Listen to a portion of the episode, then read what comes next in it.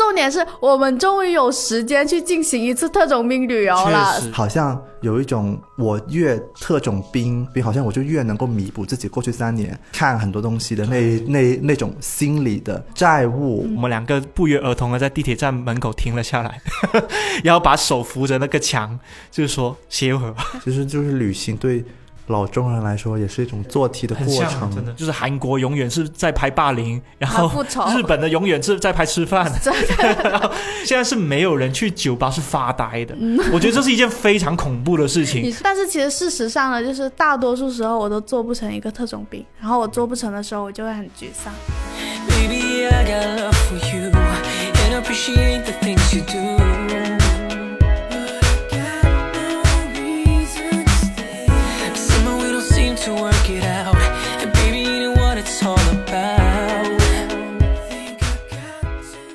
大家好，欢迎来到不把天聊死，这里是青年媒体我要我求你旗下的播客，我是仙草。我是 Blake，我刹车，最近呢，我们公司一起去了香港看展，然后集体体验了一种就是特种兵式旅行，最近很火的特种兵式旅行。刚好呢，因为我们之前就说想很想要来聊一聊今年很火的这一种旅游方式嘛，那么就趁着从香港回来，就是大家的素材们还很热乎新鲜，就想要来聊一下，就是其实我们自身对特种兵式的旅游，包括我觉得某些时候我们的生活方式也是很特种兵的。可以来聊一聊对这件事情的看法。哦，是不是要先介绍一下特种兵？特种兵一号到，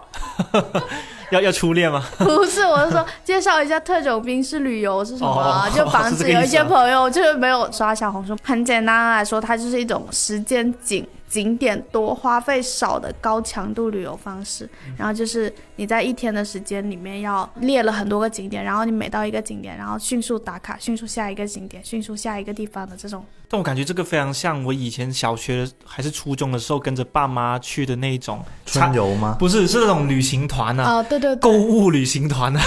那种也是特种兵吗？就是去到一个地方买金买银买翡翠，然后下一个点又继续买药买买手信的那种，对对对。而且时间非常的赶，可能只能停留半个小时就要一上车走了那种。但是你们那种要花钱嘛？就是这样，这特种兵这种旅游方式，还有就是他要坐地对大家铁，对大家不用花很多钱。我在看的时候，就是他们举的那些例子啊，都是什么一个假期爬完了五座山的这种。我前两天跟朋友吃饭，我还说这个词可能在公众号已经不能用了，它已经过时了，但是在播客还可以。对，在播客还可以聊。应该还行吧，看看这一期反响如何。我们也要测试一下这个词到底在播客还管不管用。我我想声明是我们是知道这个词流行了很久了，不是说们我不是今天才对知不是我们最近才觉得它是很热的词。对，哎就是刚刚那开场显得我们有点土。重点是我们终于有时间去进行一次特种兵旅游了，因为我们这一次去香港就是一个下午看了两个展嘛，然后第一个展可能是五六个展厅，第二个展就九个展厅。然后基本上就是下午从两点开始一直看看看，就是一个涨停一个涨停的往下看，那种感觉就很特种兵了。因为我还记得，就是看展这个想法是 Blake 在去去了一次香港回来之后提出来嘛。然后我据他的描述呢，据我对 Blake 的了解呢，他不是那种就是特种兵式型的人格嘛，他是那种比较慢悠悠的，就背个帆布包，然后就是这里看看那里拍拍，就比较悠闲嘛。但是在他描述里面呢，一天看两个展馆，以及要去看许光汉的电影，对，就是整个行程让我看起来就是觉得天哪，这是居然是 Blake 会做的事情。而且我听完之后，就是在同时哦，活动了一下自己的脚趾头。就是在去之前，我甚至用我的新买的个按摩器仪啊，按摩了一下我的小腿，因为我知道第二天肯定会面临一个非常恐怖的，就是大家都要马不停蹄的去往下一个展馆的一个路程。但是好像去香港又没有想象中的那么的累哈、馆跟馆之间距离也很近嘛，不需要打车去很远哦。对对对，然后 Blake 的安排就是，就直接出了那个高铁站，就已经沿着商场就可以去那个展馆了，也非常轻松，不需要奔波。我觉得这也挺好的。嗯，是因为其实五百米之内就能做很多事情了。这是我没想到的，因为我们确实没有去到特别远的地方，但是其实也很累。我那天晚上回去之后，就是睡前搜索了两个走了很多路要怎么放松，然后就做了一下那种放松的视频，确实挺累的。对，简单来说呢，还是要再次安利一下这个行程的，是就是因为它是从，如果你坐高铁去香港的话，从西九龙出来之后，步行不用淋雨就可以到那个 M 家博物馆。看完之后，基本上走一段草坪，看看外面的风景，就可以到故宫博物馆。其实说实话，我没有想过会带全公司一起去的，是因为那天我本来我自己是安排了要去那里看两个展览，但看完之后呢，我们觉得有被打动到，就是因为本来是抱着那种类似看广深展览的期待去看的，但是因为这个展览超过了我们的期待，我们就有了一种留恋的心情。因为当时晚上我本来是买了八点的高铁票回来，但因为太好了，然后就觉得还是要看多一部电影，就临时找了酒店和改签。然后回来之后，就是有跟我的对象一聊，就说他说这个太好了，应该你们公司都应该来看一下。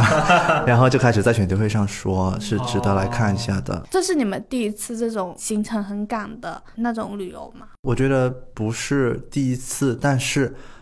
这个东西必须要建立在我们有好几年都不能出去玩、出去远门的这种背景下，我觉得就是我是呃准备这个话题的时候，我是有跟朋友说，我有一种很奇妙的感觉，就是因为在香港西九龙地铁站走出来，你不是会，如果你要去 M 家的话，你会不是经过一条连廊吗？对，是有电梯的嘛，对对对然后你从那里穿过的时候，你会看到维港的景色嘛。嗯，然后你从那里穿过的时候，我记得大家就会很感慨，就是我有我有记得那一刻，就是哎上次来是什么时候？我不断的在确认上次来是什么时候的时候，我们会发现它好像已经是四年前了，他好像还不是三年，他不知道为什么就是四年前了。对对对，然后那个时候呢，就是我有一种感受，就是确实这四年明明也做了很多东西，但是就是在你去那里的时候，就有一种失落感，就是好像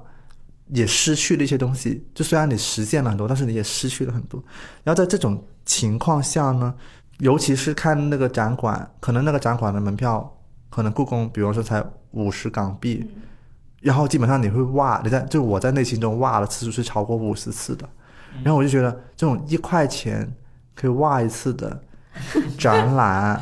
我已经很久没有经历过，然后我也不觉得我能看到，就当我能看到的时候，这种失落感会加剧，就这种失落感会加剧。哦，原来一个普通周末可以这样过，但是我却没有在过去三年里面过到一个这样的周末，就觉得就为自己有一种可惜的感觉。然后这种可惜的感觉会让我有一种尽快经历更多，然后要补回来，好像有一种我越特种兵。就用上这个标签，用越特种兵，好像我就越能够弥补自己过去三年没有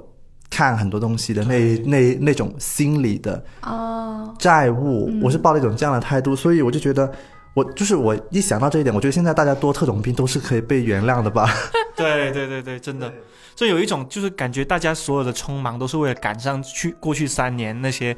丢失掉的精力跟时间，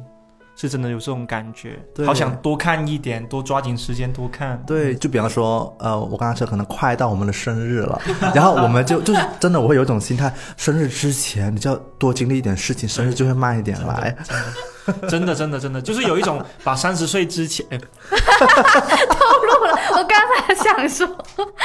打了一下自己的嘴巴，就是赶紧在人那那那个岁之前，就是把自己的人生经历填满一点点，这样子也让我更有信心，或者说就是开展下一个人生阶段没有那么的空虚吧。就是那种它它其实是一种填满空虚的一个动作，我觉得这种对病，，所以其实我会觉得这种空落落的感觉，大家应该是共通的。对呃，只不过是，只不过是在短视频频道，它会表现成一种戏谑，表现成一种幽默，但实际上，你知道，尤其是这个词火起来，是因为一些大学生拍的短视频嘛。那你想想，这个社会现在探讨，我之前见到过一些很过分的言论，不是说吗？什么疫情期间毕业的大学生，他们不是很喜欢，因为没有足够的社会的阅历。你想想，就是这一代的学生是在这样的环境下毕业的，我觉得他们的感心里感受到的债务应该是比我们更强的。你知道，就过去三年的时候，我们不是有时候会在后台收一些就是拍风景照的的投稿嘛，然后我特别记得就是就是有一张图片，就是是一个学生，他就是说因为封在学校特别久，然后他那天下午坐公车坐了很久，就只是去为了去校外看一遍湖。我觉得在过去就是我们拥有的那一种可以出门的机会，就是我只是去一个地方看一片湖，就已经对我来说很幸福了。一旦就是放开了，大家拥有了这种可以出去的机会的话，一定是会抓很多的。而且像 Black 刚才说，就是没有想到一个周末可以过成这样。就是我觉得特种兵是会给你的周末扩容的，就是，就是我其实从香港回来之后，有一种就是啊，只过去了一天吗？就是有这种。奇怪的想法就是怎么可能只过去一天？我感觉我做了好多事情，我大脑收获了好多东西。光是我手机里的相册，可能是我过去半年 拍的，就是，过去半年的周末加在一起都没有拍这么多照片。而且我我有一个，就是我这一次去香港，我最印象深刻的反而不是我们去奔波在各种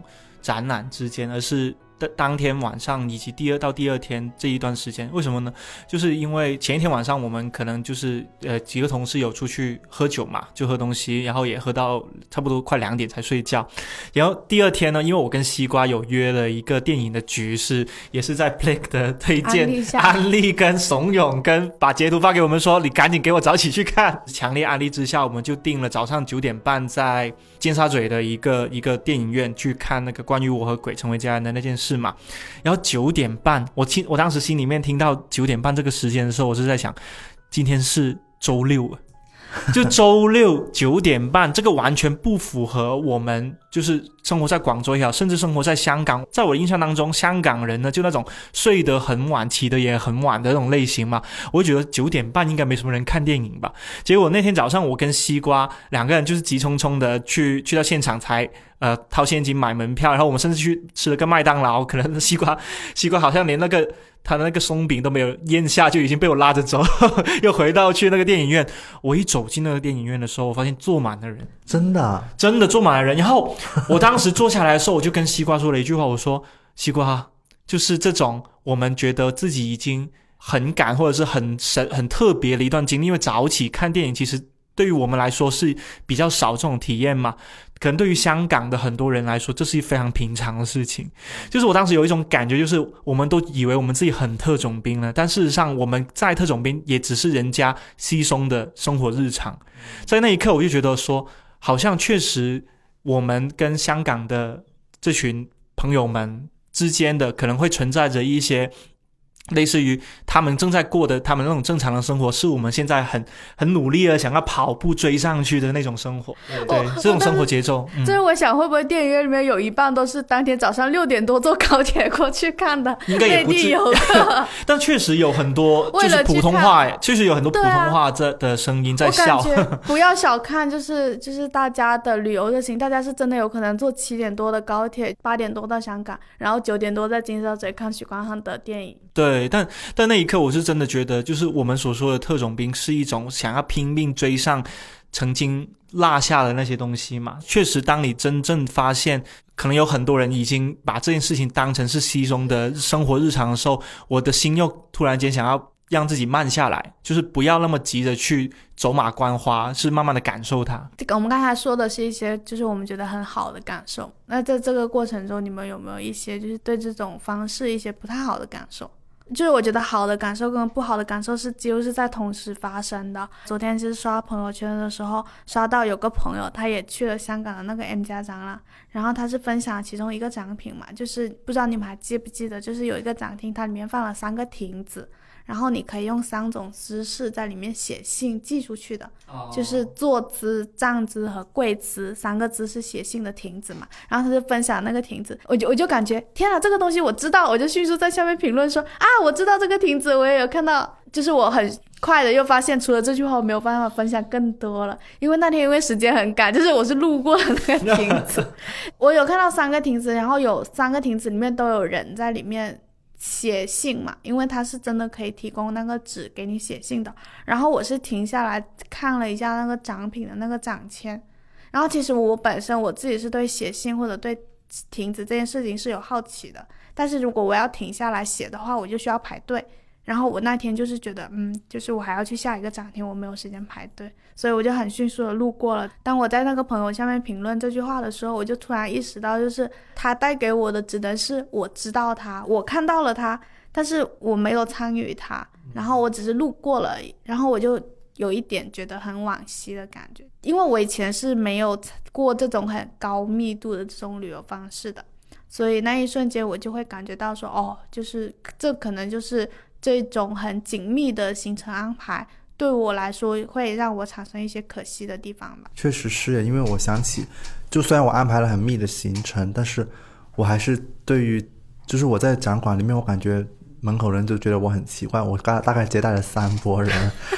不断的要出来给票，他们要进去对对，然后我还会叮嘱每一个人记得要看什么，记得要看什么，因为就很怕他们错过一些可能好的东西嘛。然后呢，我就想起了我在那个展览里面，其实我是录了一段视频的，而且我是可能录了两次。在那个小房间里面，我跟他讲了一个故事。那个时候我还没有做这件事情，就是因为那个展览里面有包括了一个互动，就是你在生活中最近有做的一个什么的改变是什么。然后那个什么的改变呢，它是会有很多定语可以选的，可能是什么最微小的，然后什么跟家人什么什么。然后我当时分享了一个小的改变就是，我从小就听我妈说她很喜欢杨丽萍的舞蹈，以前上电视的时候她就很兴奋的去看，但是我从来没有想过我可以买一张票，呃，请她去看。然后我就对着那个摄像机自己在那里说。我就说我的生活中一个很微小的改变就是，呃，我发现我可能改变不了我妈的思想观念，改变不了我跟她很多的争执，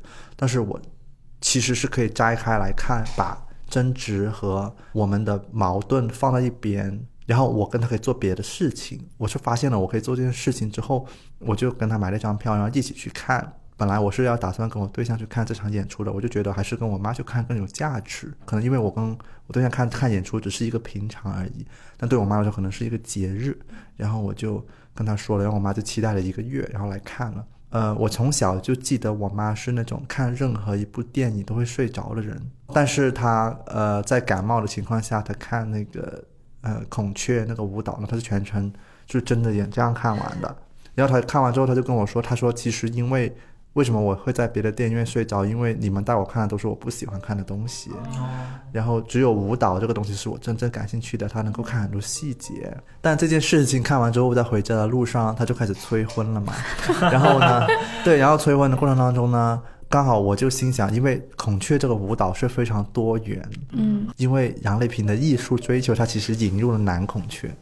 然后那个男孔雀跳了跳了也是可能有男的有女的，男男男孔雀女女孔雀之间就是不同的，反正就是很多元的一种互动。然后呢，我妈就会说哦什么什么催婚的时候，我马上借用了杨丽萍，我说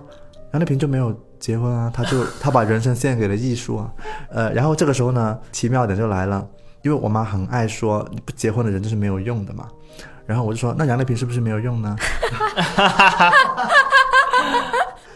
然后我妈诡计多端的就然后儿子，我妈就非常就翻了一个白眼，就是说怎么可以类比呢？她就说杨丽萍是没有用，然后她就气话嘛。然后我说杨丽萍没有没有用，为什么这么多人来看她呢？我说为什么你要来看她？然后就这个话题就戛然而止。我觉得很有趣吧，反正就是那天晚上的结束的就很慢。说回头来，就是我觉得。就是特种兵的方式，它可能只是会是一个阶段而已。就是一旦我们还了这个心理债务，我们马上会意识到，可能我们还是会慢回来。所以那天我记得我们团建结束之后，我忘记是谁跟我说过，他说确实他有机会的话，他还想自己再来一次。自己去第二次的时候，你有什么特别的感受？没有，我自己去第二次，我很焦虑，你们太快了，所以我一直在尝试拦下每个人，跟他们解释这个展品为什么很好。所以我在处在一种焦虑和劳累当中，所以最后我是自己躲在了那个窗边看风景的。你要歇一会儿。他第二次当成为了一个特种兵的导游，当导游跟还是跟游客不一样呢？导游就是会很操心每一位游客的体验。因为中间有一些同事是去了别的地方吃饭再折返回来的嘛，他们就会老会说很累、很匆忙，跑了满身大汗。我觉得这些就是那个导游没有控好场的后果。其实我说实话，我我本来以为我自己是喜欢特种兵的，但是后来直到就是最近呃有去去东京旅游嘛，跟女朋友，然后有两个人在东京旅游的时候，就是怎么说呢？我虽然我是第二次去东京啊，但是我依然有很多地方是没有去过的。其实我心里面是很希望我每一天都可以尽量去不同的地方看景色也好，买东西也好，逛那个街区也好，所以我就给就是每一天的行程都安排的满满的。就比如说我要先。就是有一天，我是先去浅草寺，然后再去晴空塔，又回到新宿去看那只大恐龙，然后又在新宿街头吃完烧烤之后，又回到了呃我们住的地方，就是秋叶原附近去买那个手办之类的。就我把那天行程安排的非常非常的满。我本来以为跟我女朋友两个人就是会很默认，就是这是我们都很喜欢的行程嘛。结果到第第二个还是第三个的时候，我们两个不约而同的在地铁站门口停了下来，然后把手扶着那个墙，就是说歇一会儿吧，就是是真的走不动了，因为因为真的很很走到脚板都痛了，特别是我们两个人手上都挽拎着那种袋子啊，然后就是别人看起来我们就是游客，然后同时又又是那种要赶场子的，因为因为是这样的，在东京呢，很多店都是八点钟就关门了。就是像我们来说，我们逛街的习惯可能是吃完饭之后晚上慢慢的逛嘛，逛到十点就回家嘛。但是在东京呢，八点钟就关门，要东京的八点钟就相当于我们这边的七点钟嘛。也就是说，我们的生理时间是晚上七点钟的时候就已经没得逛街了，其实是非常痛苦的。所以我们就被迫把自己的时间安排到下午四点钟吃饭，然后那只有在四点钟吃完饭，我们才有时间到去去逛街去买东西嘛。记得很清楚，就是有一天晚上。我们两个真的去到了一家烤肉店，是一家需要预约，是我女朋友打电话过去，然后用英文预约，她真的把那个位置从晚上七点钟开店留到了十点钟，就真的外面很多人都在排队，然后他是在一个吧台烤肉吧台上面有两个位置是专门留给我们的。我们赶过去的时候很担心他已经把这个位置让给了其他人，结果发现他还真的是留在那里，就一整晚都留给我们。就因为我们打了个电话，我们甚至连我们是谁都没有说，就觉得日本人在这种方面是真的很很守信用，很守信用。对，然后我们也很守时。在那烤肉店吃烤肉的时候，其实我已经很累了，但我还是因为职业病嘛，我就看到了一些细节。我看到一个年轻的、长得挺帅的一个烤肉小哥啊，他的手臂上面纹着一个纹身，就纹着四组数字，就是分别是还会记下来，你还记下来记下来记下来人家纹身。就是我看到那个烤肉烤肉的小哥，他不是在撒盐吗？然后看到他的小臂上面纹着三串数字，分别是七百五十 S、六百 S、三百 S。然后我当时就在想了，这个是什么意思呢？S 应该是秒的意思，因为我我我有看到他基本上每每烤每把一个烤肉放在那个。那个炉子上面的时候，他就会摁下那个倒计时的闹钟的这个东西，就是我在猜想这个七百 S 是不是等于某一串肉它从 从烤上去到熟的之后的那个时间，我很好奇，因为一般人很少纹这种纹身嘛，数字纹身。本来很想问他，但是我那天累了，就就是我在想，如果要问他的话，我可能会很好奇他很多问题，比如说他为什么要很年轻，他就感觉像是一个非常老练的烤肉师傅，他是从几岁开始做烤肉的，然后以及他为什么要把这个烤肉的时间纹在自己的手臂上？那万一他谈恋爱的时候，他对象问他，他要怎么回答？就是我本我有很很多问题想问他，但是我那一刻真的很累，我就我感觉我有身心俱疲，没有时间，没有精力去跟一个陌生的日本小哥开始一段新的谈话。这这对于我来说是很可惜一件事情，因为我我以前对于自己去一个地方旅行的玩法，就是我要跟那里的人发生关系嘛，就是发生一种故事型的关系。所以我按照以前来说，我应该是会主动跟他聊很多话题的。但那一天是真的，因为太特种兵了，是没有完全没有力气。我所以我就觉得，我可能还是一个游客的心态在玩，而不是当成自己是这里的一部分。我觉得就是那种人的时间和精力还是有限的，就是如果你的计划已经排满的话，你就没有时间和精力分出来给那些意外的惊喜了。因为像那个烤肉小哥，可能是你遇到的某一种意外嘛，然后你的时间和精力已经用光了，在那一个时候。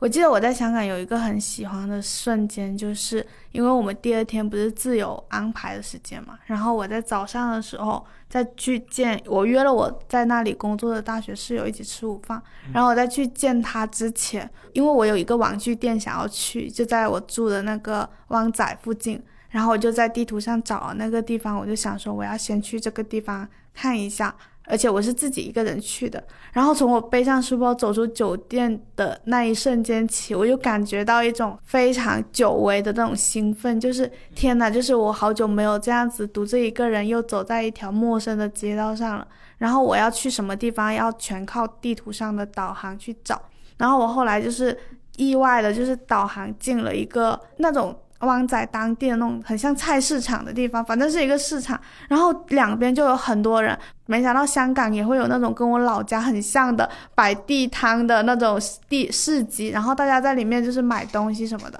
在前一天我还跟 Kitty 说，我说天啊，在香港应该没有随处可见，就是像 Miniso 这样子可以去买到一个发夹的地方，因为我没有带发夹。结果我在那个市集里面一走进去，我就看到有个就是他们地摊里面其中有一个摊位就是在卖这种发夹的，然后我就因为我又不会讲粤语，虽然我听得懂。但是我就走过去，然后我就在里面挑了一个发夹，就是我全程就是很羞涩，就是结果我当我拿起那个东西，就是欲言又止的时候，那个阿姨迅速的跟我说八块钱，就她用粤语跟我讲是怎么讲，对对对，然后我就嗯，然后我就从我的那个钱包里面拿出一张十块钱的港币，我就想说天呐，我终于可以用上这张港币了，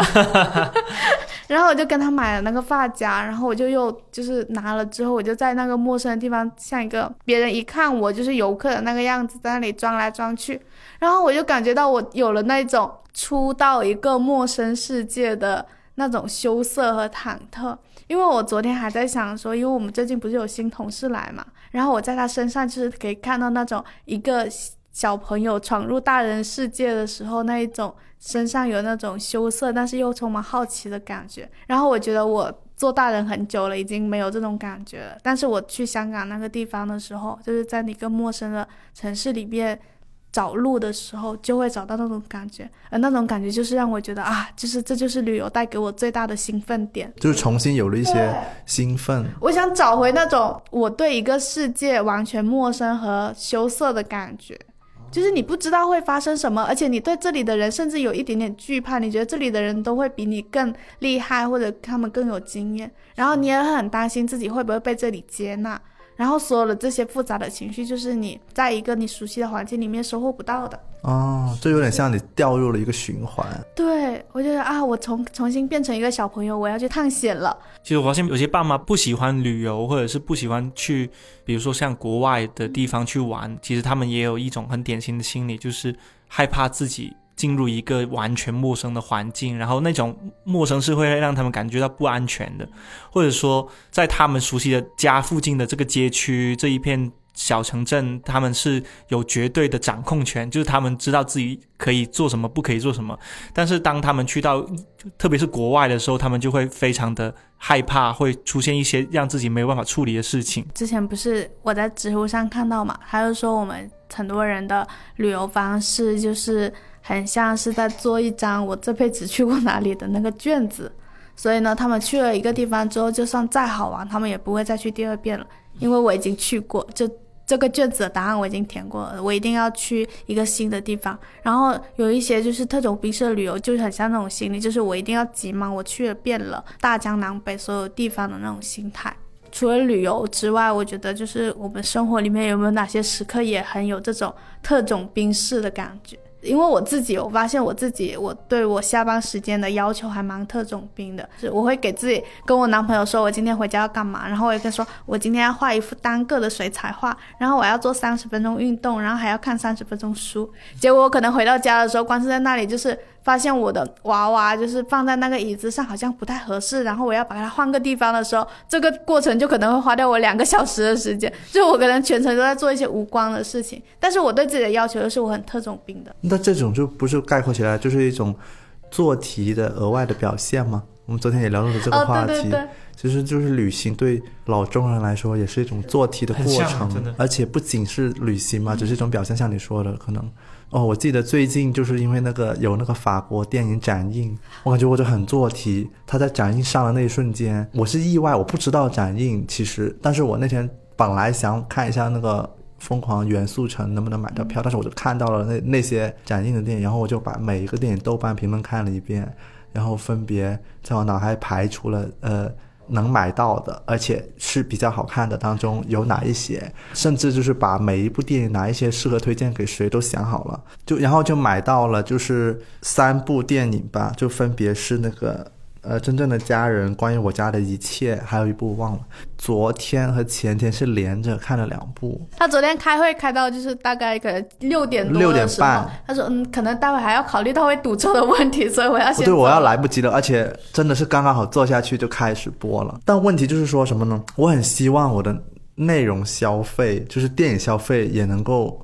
高效率，因为这种电影一年国内上不了几部嘛，我就觉得我不能错过，感觉也像是在做一个卷子，然后我就马上看了，然后结果呢，就电影真的都很好，就是感觉是另外一个维度的创作，就很打动我。昨天晚上看完了第二部之后，回家了之后。还看了一个呃 Lady Gaga 的纪录片，到底为什么能够看那么多啊？真的你是看好多。你是那个影视剧的特种兵，然后看完三部之后，我这两天可能哭了好几次，就是因为太好看了。就昨天我跟我对象看那个盖亚纪录片，我就一边哭，我一边跟他说：“我说为什么我要看这么多让我哭的东西？我说有点哭太多了。就虽然我是喜欢感动，但是我觉得有点 over 了。就你上瘾了，哭上瘾了，是不是？可是你为什么你你不累吗？就是你看完之后回去不累吗？就是你为什么还会有办法再看多一部呢？你是不是不知道怎么消磨这一部分的时间？其实是。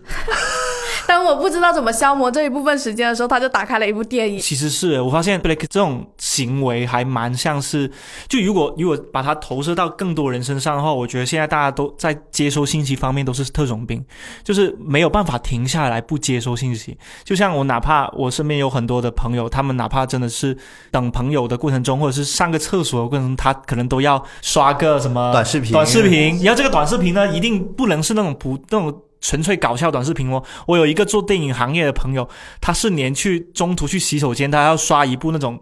呃电影解说的 cut，他说一定要看看这部片有多烂，因为他上完厕所出来，就是我们可能喝酒或者是朋友吃饭之类的，他出来他回来之后他就说，哎，那部电影。我本来还想买票了，那刚刚在抖音上看完了，发现可以不用看，不用买票了。我心想，你上个厕所，你还要去接收一下信息，我觉得也太累了吧？你不是去排泄了吗？怎么还获取东西，去获取知识？我会觉得，就是大家现在对于接收信息这件事情是没有办法停下来的。就是确实是我有时候现在瘫坐在自己的床上面的时候，我也在想。让我点开 Netflix 看看有什么东西可以看，好然后我多哦然后我划了很久之后，发现每一部都很无聊，而且都是那种很很耳熟的题材嘛，就是那种就是韩国永远是在拍霸凌，然后日本的永远是在拍吃饭，然后 然后美剧呢永远是在讲亚裔跟拉丁裔的的的的发生的故事，然后呢英剧又永远在推理，然后就是反正我就。看完这些东西之后，我就想说，我真正想看的东西是什么？我觉得在这个筛选的过程中，我自己慢慢的变成一种特种兵了，就是我一定不能让自己停下来。其实还挺可怕的，真的很不健康。我记得最近我唯一一次真的停下来，反而不是旅行的时候，反而是有一天晚上，我应该是八点多钟从公司走了之后，我本来想回去的，然后后来不知道为什么那个车就打去了一家酒吧，就是他他自己开去一家酒吧，然后我坐在吧台上面，你知道吗？我坐在吧台上面的时候，我留意到一个细节，就是一个人来喝酒的人。他们都不会停下来，他们都还是在刷手机，要么就是在呃对着电脑打字，要么就是在刷手机，要么就是在跟朋友聊天或者是视频之类的。我坐在那个吧台上的时候，我身边有一个外国人，他是在一直在刷手机，他旁边有一个女生是一直在回朋友的消息。我看着他们的时候，我在想，在巴天德的眼中，我们都是一群什么样的人呢？我们都是一群明明来到一个应该要放松的地方，却还是在不停的做着手头上的事情，就是不停的让自己手上的活不停下来的一群人，我觉得好累啊！所以我在那个时候我就拖着腮，就盯着那个八天的背后的那个写的不同酒的黑板上面那里看，我在盯了十分钟，就是在发了十分钟的呆。那个八天的因为跟我比较熟嘛，他过来问我说：“是不开心吗？最近？” 就是就是在他看来是非常反常的一件事情，是没有现在是没有人去酒吧是发呆的。我觉得这是一件非常恐怖的事情。你是不开心吗？是的，说你是不是不开心？你是不是有话想对我说？我说我没有话想对你说，我唯一想对你说的话就是你不要过来打扰我发呆。我本来发呆的好好的，在休息。他说，因为像你这样的酒客现在已经很少见，就是纯粹是来酒吧喝一杯的人已经很越来越少了。更多人是要么就来寒暄的，呃，来来社交的，要么就是来玩手机的。我觉得我时间是区分的很明显的，就是除了工作的部分，然后就是休息和自我提升。然后自我提升的部分呢，一定是要让自己变成一个特种兵一样的角色，就是我必须要给自己安排很多可以帮助我提升的东西。我昨天就算只是看一部那个什么宫崎骏的那个纪录片，我都觉得嗯，应该比我看哆啦 A 梦更有能提升自我吧，就是 就是有这种感觉。不一定然哦。后，但是其实事实上呢，就是大多数时候我都做不成一个特种兵，然后我做不成的时候，我就会很沮丧，因为我我不知道我对我的下班时间永远有诸多的期待，但是我永远没有办法满足那些期待。可你做完一件事的时候，就很像车车他们扶着墙的时候，感觉说好累呀、就是开始会有这样子的感觉，就做不了。但是我又在想说，我们想要从这么高密度、高密集的这些信息里面想要获得什么呢？就是我们到底是想要从中得到什么？从这种不管是旅游方式也好，或者是这种生活方式也好，或者是被看那么那么那么多部那种内容电影也好，其实我们是想要获得什么？我最近刚好看了一个这个相关的，就是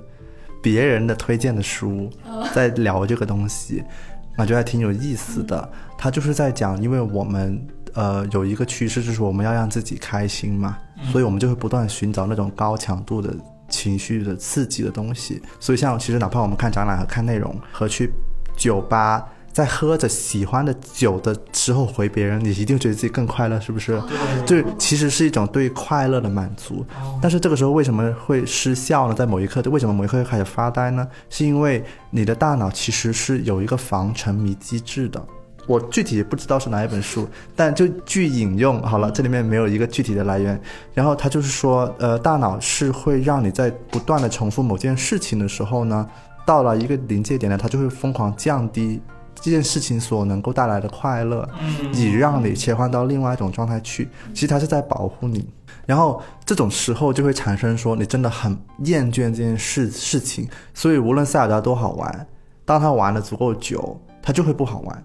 然后这个时候呢，它就有一点点像什么呢？它像人的咒律，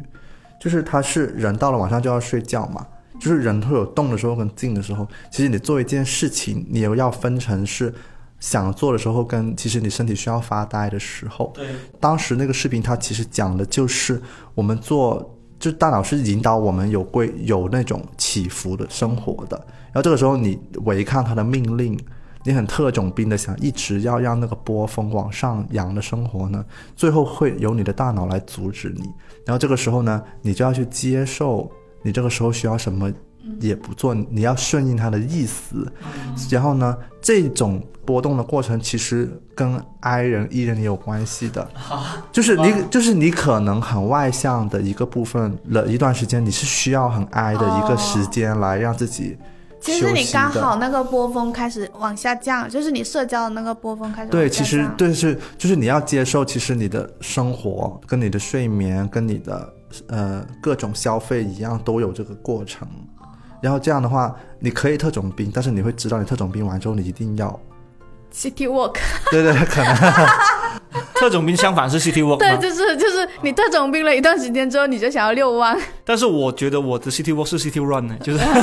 我感觉我都是不停的赶车赶对车。，因为如果你不接受，你拼命要违抗，你就是要不断的做更多的话呢，最后的结果就是你做任何事情都没有任何感觉。嗯，对，其实你就是进入一种更极端的，其实你就整个人就是无欲无求，然后你不知道自己怎么了。也许你会说，哎，我明明很爱看电影，怎么我现在看都看不下去呢？哦，是是是，对不对？我会有那种一段时间大量的看了很多很多电影和剧集之后，我就会陷入一种啊，就是这一段时间好像对什么都不想看了，对那种无论多厌倦的感觉，就是你的厌倦感就会来了。对对对对，就一定要调节那个程度哦，就是不能太沉迷哦。就是如果你过分的沉迷，你厌倦的时刻也会很快但是其实那个是你大脑的机制嘛，它就让你不要再看了嘛。我觉得会有那种，因为因为我其实前阵子还因为我自己的这种困扰，我去找我朋友给我算了塔罗牌。就是我觉得，我说我说我很奇怪，就是我感觉我生活有很多个路标在指引我去不同的地方，但是我不知道我要走哪一个路标，走哪一个路。我有一种就是我很想要获得一种满足感，就是我拥有很多体验，我做了很多事情，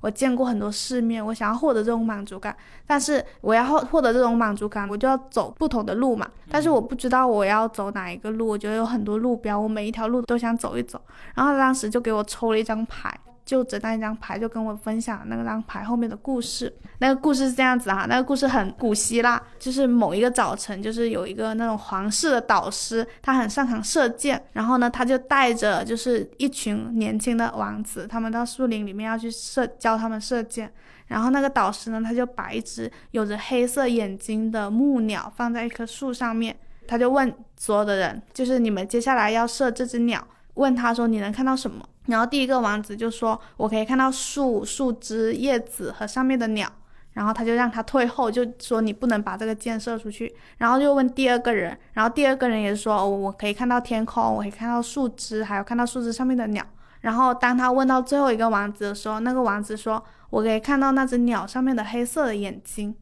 然后他就让他射了，然后一下子就把那个箭射中了。就是我朋友就跟我讲了这个故事，他说这张牌给你的指引就是这样子，就是你要看到你生活里面的那个黑色的眼睛，就是他其实这张牌是暗示你要专注嘛，感觉就是当你看向你生活的时候，你的生活里面有很多树啊、树枝啊这些东西，你是不知道到底那只鸟的黑色眼睛是什么的，但是如果你看到了那只鸟的黑色眼睛的时候，你就知道你生活里面最重要的事情是什么，然后你就会知道说我要往这件事情去做。然后其实我觉得对我来说，我一眼望过去的时候，我就知道说，比如说下班时间，我其实今天下班的时间对我来说，那只鸟的黑色眼睛可能是画一张画这件事情，但是我会牵连的看到很多很多东西，然后我觉得每一样我好像都应该去做一下，但是最后我什么都做不成。就这张牌就是很很神奇的，这张牌给我的指示就是感觉很符合我的现状，然后当时就把它记下来了。哦，但是我感觉这个故事可以符合所有听众的现状。所有听众都说，我也我也看不到那个黑色的眼睛对，我就觉啊。得大家其实确实是，如果让大家站到那棵树下面，然后那个导师问你你现在看到了什么，我觉得很少会有人说我看到那只鸟的眼睛是黑色的。所以这个故事的魅力嘛，它是很通用的。不过你这个说的是对的，因为我最近在想，我因为我最近在同时在做很多事情嘛，但是我去采访完那个就是我在北京送快递那个书的作者的时候呢，我就觉得我那鸟的黑色眼睛就是那条音轨，就是我应该忽略现在所有其他的事情，我就专注做那条音轨，把它把故事拼出来。任何事情对我来说都都没有那么重要。然后我就想起了昨天，因为我昨天看了林聪明的视频，很打动我，就是。是，然后我就觉得他好像水准到了一个新的标准，然后我就开始很焦虑，哎，我的视频怎么还没有出来？好像一个月没更新了。然后这个时候呢，我昨天看着那个电影的时候呢，我其实没有很看进去，因为我一直在想，那个我的事情都没做完，对吧？对吧？对吧？就是会有这种。对，然后呢，我就跟我对象去看电影，他就一直觉得你怎么了，怎么了，怎么板着个脸在看，然后我就跟他呃说，我真的有点看不进去。虽然那个电影很好，然后最后出来还是有那种感觉一直在延迟那个焦虑的感觉，就是你一直在逃的这个焦虑，就是觉得看一个更好的作品是一个很好的理由让你迟一点再做嘛。今天早上去复查嘛，就是感觉打车的时候那个脸都是这样转的，像窗外，然后就是很忧郁的看着窗外的那种脸的情况下，就是他他就跟我说，他说这样吧，他就问了我一个问题，他说如果你明天一个人。你不用为任何人焦虑，你会做什么？然后我就跟他说，我应该会剪我那条音轨。哦，你看黑色眼睛出来了。然后他就跟我说，他说对啊，他说那你现在说了这句话，那我的这问题就是我不能干扰你去做你想做的那件事，就是你不要觉得周末就一定要娱乐，因为你其实也是借用外界的规则。来阻挡你真正想做的事情，或者说你不愿意面对那件事情，你可能会失败，就可能是这样子的一个感受嘛。然后我就跟他说，对，从今天下班之后，我到明天晚上睡觉之前，我不能跟你有任何娱乐活动，就可能那个就是我要做的事情。你对象其实做的这件事情，就是帮你清空掉你脑海里面的杂念，问你一个最核心的问题：现在此刻什么东西你都不用管，你最想做什么？我觉得这个问题很重要，是需要有人提醒的，甚你的答案是什么？我答案是我也要把我自己想做的那个内容做出来啊！就是我最近在在做一人之境的东西，哦我一直在很想把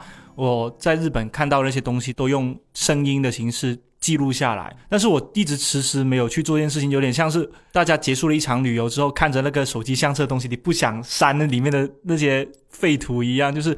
天，好累啊，好累！但是事实上，我是最喜欢或者或者最想做这件事情的，我一直没有去做，我就觉得很可惜。对，因为其实可能就身边有朋友真的理解你，就是会有这种好处嘛。就是他就是真的会看穿你，其实就是你就是有一件更想做的事情。对你就是被规则绑架，你你甚至是被朋友视角中的我绑架着，就是你你甚至是为了要跟我吃饭，其实你当然你要想做，但是就是因为你担心，对是所以你就借用跟我吃饭来延迟，但其实你心不在焉，就是可可能就是能看出来嘛。所以我觉得就是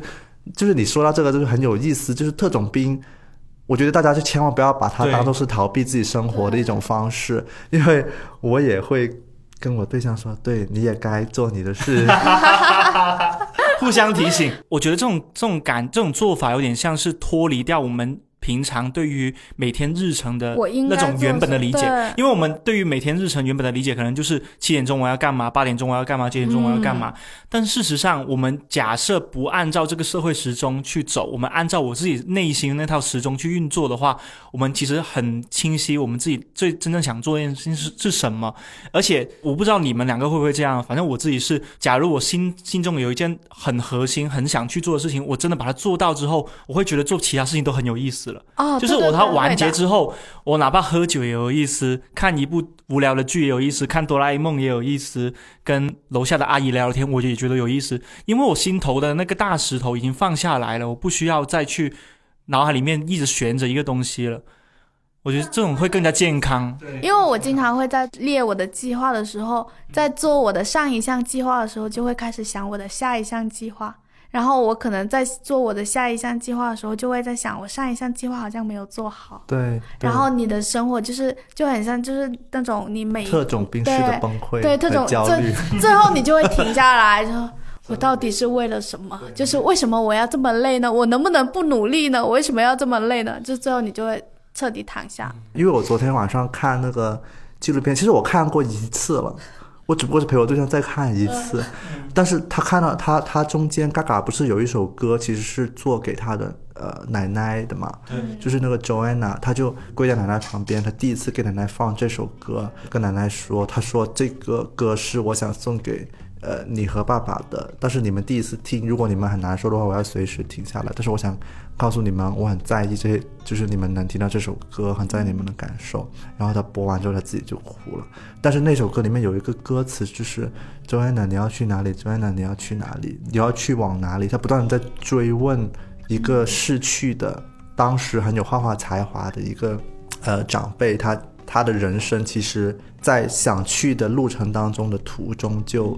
就是生命就消逝了嘛，呃，他奶奶又给他翻出了很多他当年很想做的事情的笔记的时候，他看到之后，他通过这首歌就感觉在追问他，还在追问你没有去成的那个地方是哪里呢？我感觉那一瞬间就是那个问题也像是问向了。很多人就是，如果你还有生命的话，你要去哪里呢？我就感觉就是因为嘎嘎他他是一个很容易哭的人，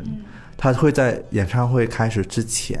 他会大哭，他会在上台前，他会大哭，画着画着他就哭，他他说我知道外面有很多人想我做女王，但是我做不到，就是我知道有很多人给我很多期待，我做不到。然后他每写一首歌，他都会说我就要把我的心剖开一遍。还有他最好的朋友也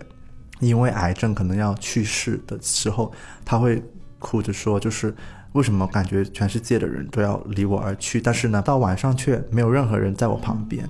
就是他不断的分享这些情绪的时候，有另外一种感觉哈，我觉得感觉我的职业啊，就是其实任何创作性的职业可能都很共通。你还是得面对回你当下想要干嘛，你的感受是什么，你在乎什么，你不断不断要回到你的很原始的那个点，而不是真的像以前很多读者问我们那样，怎么样才能成为一个编辑，怎么样才能成为一个创作者，有什么样的规律的生活方式可以让我们规律的生产内容？其实就没有。嗯，对，事实上我们在依赖我们的感受活着，有些时候。对，所以所以最后就会发现根本就没有，就是特种兵这个事情也没有。而且我觉得特种兵它另外一方面的含义就是它是一种，其实也是一种随大流。我觉得有一点点随大流的感觉，就是所有人都很赶，所有人都要打卡，那我也要跟着去打，不然我就亏了那种感觉。但是我其实今天准备的最后一个故事，就是我有一年在就是马来西亚，在马六甲的海边，我记得那个时候，因为我在马六甲只能待。五个小时还是六个小时，我就要马上坐巴士去下一个城市了。然后我就赶紧冲向马六甲的海边，对着那个那边的海上的落日在疯狂的拍照，拿着那部三星 Galaxy，就很久之前的一个一个一台手机，然后就在这里疯狂的拍照嘛。然后我就拍，不仅拍照，我还自拍，然后再拍。就是我拍了大概有呃三四分钟，我才发现旁边坐着一个阿叔，马来西亚当地的阿叔，他突然间对我说一说了一句，他说 “Stop it, boy, sit down”。就叫我天哪，好电影啊！对，说你不要再拍，就是他他的意思，你不要再拍了，你坐下来吧。然后我当时有点不好意思嘛，因为我感觉觉得我有点打扰到他了，就是我我就坐下来，他当时就用英文说了一句，他说具体的意思大概意思就是说，冲过来你是为了想要看风景嘛，还是想为了想要看一张照片？如果你只是想要看风景的话，你就坐下来跟我一起看；如果你想看一张照片的话，你拍完其实可以走的了。我当时我真的印象很深刻，我就在马六甲的海边，就跟他一起看那个海上的落日，从还在天空到到沉落到海底的时候，我就在想说：天呐，原来这这是停下来的感觉，这就是真正享受风景的状态，而不是说我。过来拍完之后，赶紧走。哪怕我只有五个小时时间可以留在这座城市，我也应该用这五个小时时间去尽量享受，而不是像打卡一样拍完就走。所以，我就我觉得这一幕对我影响还蛮大的。我之后去旅行也好，会做其他事情也好，我都更注重自己的感受，而不注重我要就是要发朋友圈啊，还是说我要一定要拍一张非常棒的照片去让别人羡慕。对，这不是最重要的事情。你刚刚那个，我想起我上一次就是周末的时间，就是跟我男朋友一起要去那个阳江海边嘛。但是因为当时因为我爸爸可能就是有时候周末的时候需要我过去，所以我当时是可能只有一个周六的时间可以待在海边那里，然后周日下午就又要回来。我就一直很纠结，就是我觉得行程这么赶，会不会最后我们两个都没有办法好好的享受这一次旅途？但是我又真的很想出去，然后他就问我说：“他说是不是真的很想去？你想去那里干什么？”然后我就说：“我只是想要去一个都是海的地方走一下而已。”然后他就说：“好，那我们就去。”然后我们最后就是决定说，我们就在我们酒店楼下那里散散步，然后就从酒店就穿着那个拖鞋走到海边，然后最后又光着脚走回来，去酒店下面那个水池冲冲脚上面的沙子的时候，我觉得整个过程就让我觉得很开心，因为我觉得对我来说，我就是不是让我多了一个我这辈子去过阳江这么一个地方，而是我那一阵子的疲劳终于有了一个可以去。出口。刚才听车车讲那个故事的时候，我就会觉得说，就是像特种兵这种，就是其实那个行程的紧密或者赶，他都是最想去的那一个冲动是 OK 的，就是它当然是很珍贵的。然后，但是你不要去到那边之后忘记了你真正想要去那里干什么。就是我觉得这是旅游，就是中间很珍贵的地方。你可以匆匆忙忙的去到那里，然后你再匆匆忙忙的在那里泡一会儿，我觉得都是很好的。突然间想到一个，就是在东京的时候，我发现就情侣吵架最高频次，其实在天晴空塔，就是这个地方。因为这地方特别在于什么呢？它是一个非常难约，呃，日落时分的那个时间的，是很难约，你可能要提前一个月才能约到某一天的日落时分的，因为非常漂亮嘛。然后我那天就真的刚好跟跟我女朋友两个人上去那个晴空塔的时候，我发我注意到一对女生情侣，然后一个女生就是很生气的，就是用普通话很生气的对他女朋友说。我们带来的拍立的只有十张，你这样就咔嚓了三张，你不能这样子啊！就是那种在你骂他，然后那个那个女生就说：“呃，不对不起，对不起，我就觉得我应该要拍下来，就是太美了什么的。”说，他说：“可是我们接下来怎么办？我这个角度我又想拍，那个角度我又想拍，东北东北向那个很很漂亮，西南向又很漂亮。”有个女生就一直跟她女朋友道歉说：“对不起，宝贝，我也我也不就是我也没有想到什么。”大吵，对对大吵对大吵，然后那个女生就是那个女生说到后面还哭了，天啊我也能理解她你知道我们好不容易来一次日本，我我在你在咯噔了一下，我说就想完了，就是 我也是那种会咔嚓咔嚓你快。点冲过去跟他说，照片不是最重要的，风景才是最重要的。是，然后我当时就觉得拍拍立得那个女生，可能她也没做错什么，她就是觉得那个风景很漂亮，她想记录下来，她就想拍她女朋友的一个剪影嘛。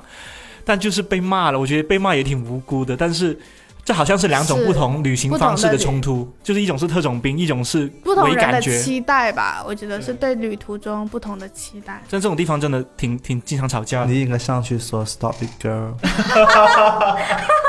Calm down, enjoy。对，享受风景。